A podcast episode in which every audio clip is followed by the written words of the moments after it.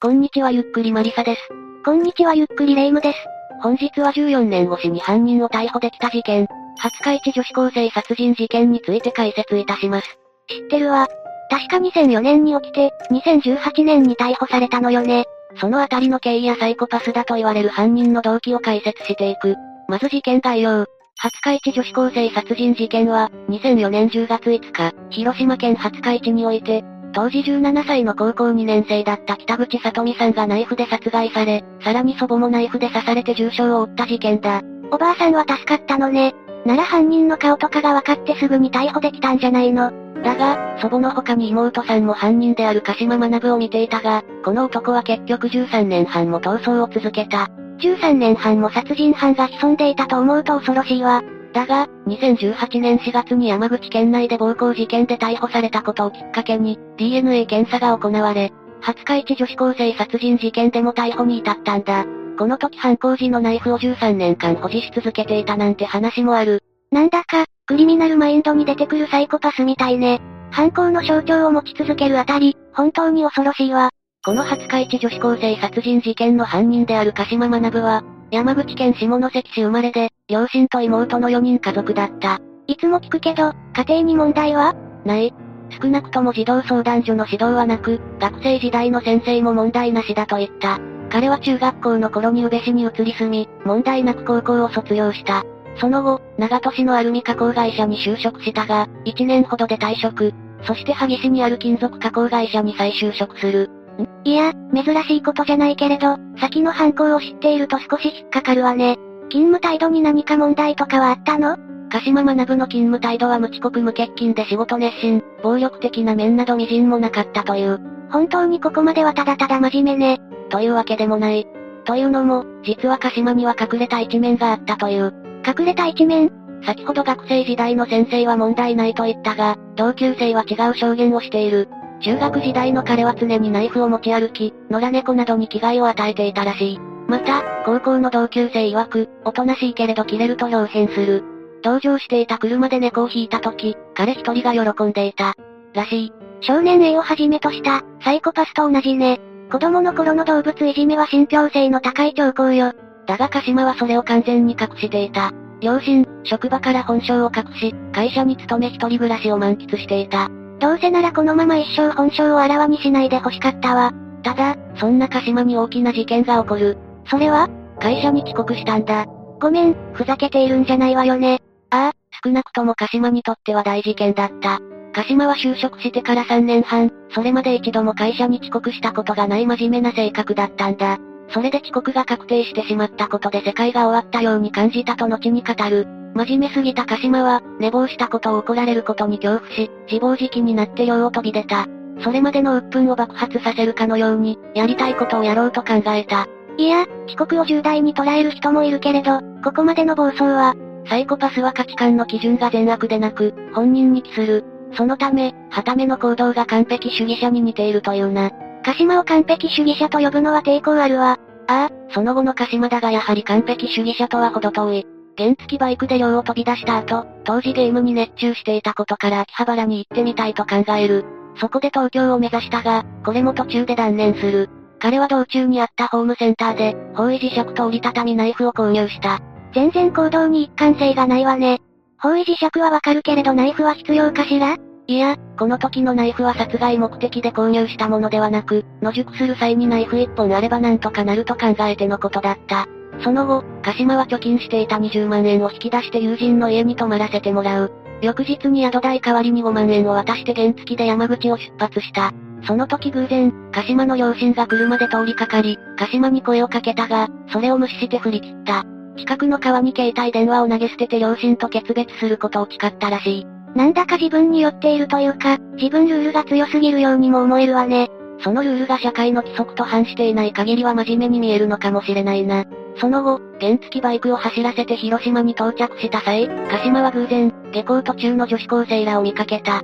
女性経験のなかった鹿島は、性行為がしたいという思いが抑えられなくなる。やけになるのは勝手だけど、その子たちには鹿島の境遇なんか関係ないわよ。鹿島は捕まってもいいから性行為をしたいと思い、50に思い至る。そんな時、目に留まったのが、学校から帰宅中だった北口里美さんだった。本当に最低の動機だわ。2004年10月5日午後3時頃、北口さんは試験期間中で午後早くに帰宅し、広島県廿日市にある自宅自室で仮眠をとっていた。北口さんの自室というのは離れの2階に位置している。そして不運なことに、離れには彼女しかいなかった。そこに鹿島が侵入し、自室でうつ伏せになって寝転んでいた北口さんに襲いかかった。鹿島はナイフで脅しながら動くな。脱げと服を脱ぐように言った。だが、北口さんは隙を見て部屋から逃げ出した。しかし、慌てるあまり階段から落ちてしまった。さっきまで寝ていた子にとっさの行動は無理よ。その様子に逆上した鹿島は、北口さんと離れので入り口のドア付近で揉み合いとなった。そして、腹部をナイフで刺した。ああ、鹿島はこの時、なぜ逃げたのかと聞いたらしい。あんたが襲いかかったからでしょうが。その後に、悪態をつきながら北口さんを何度も刺している。鹿島は自分の現状への不満や苛立ちをぶつけたと後に語った。北口さんは鹿島とは何も関係ないわよ。本当に身勝手すぎる人間だわ。その後、鹿島は首を切って逃走。これで最後にしようと思いながら切ったと言っている。だが、悲鳴と階段を慌ただしく駆け下りる音を聞いた祖母と妹に出くわす。鹿島は祖母の腹や背中など約10箇所を刺す。全然最後じゃない。サイコパスの言動はその場その場で変わる。これ以上の暴力はしないと誓っても、目撃者がいたら躊躇などしない。祖母を負傷させた鹿島は、次に妹を追いかける。だが、妹は逃げ切ることができ、裸足のまま30メートル離れた近所の園芸店に駆け込んだ。本当に良かったけれど、お姉さんとおばあちゃんを目の前で傷つけられて、ショックでしょうね。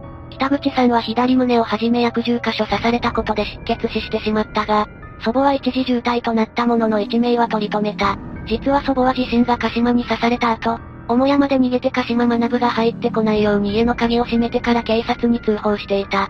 北口さんもそうだけど、いざという時行動できる家族だったのね。だが、祖母は錯乱して泣きじゃくっていた。そのため通報では現場の詳しい状況はわからなかった。鹿島は犯行後、原付バイクで東京を目指して走らせた。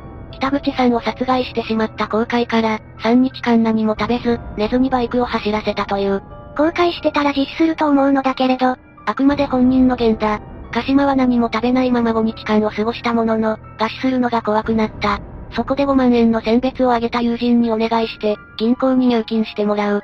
それでも所持金が尽きて行き場をなくした鹿島は、結局東京行きを諦めて実家に戻った。もしかして、何もなかったように普段の生活に戻ったということ？ああ、実家に戻った鹿島は、新たに土木工事会社で働き始めた。普通に再就職できるぐらいなら、北口さんは一体何のために殺されたのよ？それに、目撃者が二人もいたのになんで普通に生活できるわけ？園芸店に駆け込んで難を逃れた妹の証言により、犯人の特徴が警察に伝えられたが、その証言に当てはまる人間が多すぎた。一体どんなの？妹が伝えた特徴は、10代後半から30歳くらいまでの印象で、茶色の短髪、比較的がっちりとした体型で細い目というもの。それを元に指名手配に書かれた人物像は蒸気のようなものだ。年齢20歳くらい。身長165センチくらい。体格がっちり型。特徴目が細い、頬にニキビの跡。髪型当時は髪を立たせており、若干茶髪。靴ダンロップ製運動靴約26から27センチメートル。身長も体格も平均付近だし、服装もありふれているわ。これだと、かなりの数の男性が該当してしまう。ああ、警察は110人体制で捜査を進めたが、事件から1ヶ月までに312件もの情報が寄せられた。だが、犯人逮捕には至らない。すべて空振りか。見てわかるように、似顔絵は正確だ。だがそれ以外の犯人像が不明瞭だったのも逃した原因だった。警察はどんな人間を探していたの？事件当時、警察は北口さんに恨みを持つ人物の犯行だと考えて捜査していた。が、北口さんの学校での生活態度は良好で、トラブルも一切ないため、容疑者が上がらない。本当にいい子だったのね。さらに殴られたり強姦されたりした形跡はなく、財布や携帯電話などの所有物も手がつけられていなかった。そのため、犯人の動機が全く浮かんでこず、捜査は迷宮入りした。図らずも、鹿島のちぐはぐな行動が犯人像を隠していたのね。2008年3月、犯人逮捕につながる有力な情報に対して最高300万円の懸賞金を支払うことを発表した。それで本事件は捜査特別報奨金制度対象事件となった。結構な大金だけど、殺人犯が野放しになると考えたら安いぐらいだわ。また、事件発生後、北口さんの父親はブログで熱心に犯人に繋がる情報を呼びかけた。だがこれらの行動に対して、重要な情報は手に入らず10年が経過した。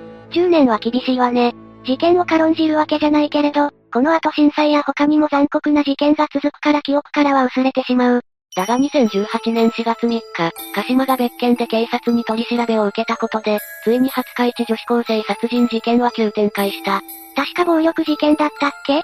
ああ、土木工事会社で働く鹿島が、山口市内の仕事現場で同僚の尻を蹴っていたというものだ。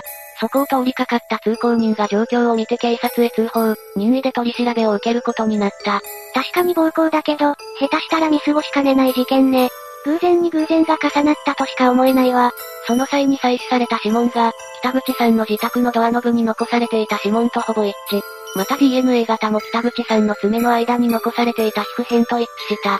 加えて、本人が事件当時のナイフをずっと所有していたこともあり、鹿島は事件の犯人として逮捕された。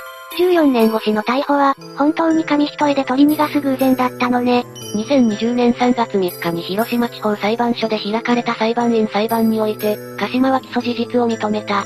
おそらく殺人事件の時効が廃止されたことで、諦めたのではないか、と推測されている。今度はやけになっても無駄だわ。同年3月18日には、鹿島学に無期懲役の判決が言い渡される。被告、検察双方が控訴しなかったことから、同年4月に無期懲役が確定した。鹿島は裁判において、事件を起こしてしまったことについて反省を見せた。自分勝手さを認めて、罪を償うと述べたんだ。もっと早く実施して欲しかったわ。踏ん切りがつかないのはわかるけど、今更だわ。でも、10年越しでも捕まってよかった。二度と外に出られないのであれば、これ以上何もないわよ。いや、無期懲役といっても、本当に罪を後悔し、模範囚として刑務所で過ごせば、30年以上35年以内で一般的には仮釈放が認められる。老年に差し掛かってから、外に出てくるのね。大変な生活でしょうけど、そこから本当に反省しているかどうかがわかるのだろうな。さて、14年越しに逮捕に至った廿日市女子高生殺人事件を解説したがどうだった？今でも鹿島の犯行動機が理解できないわ。遅刻と焼けまではギリギリわかる。が、ゴーマルや殺人は繋がらないな。それゆえに犯人像がわからなかったのが、歯がゆいわ。では、本日の解説は以上にしよう。最後までご視聴ありがとうございました。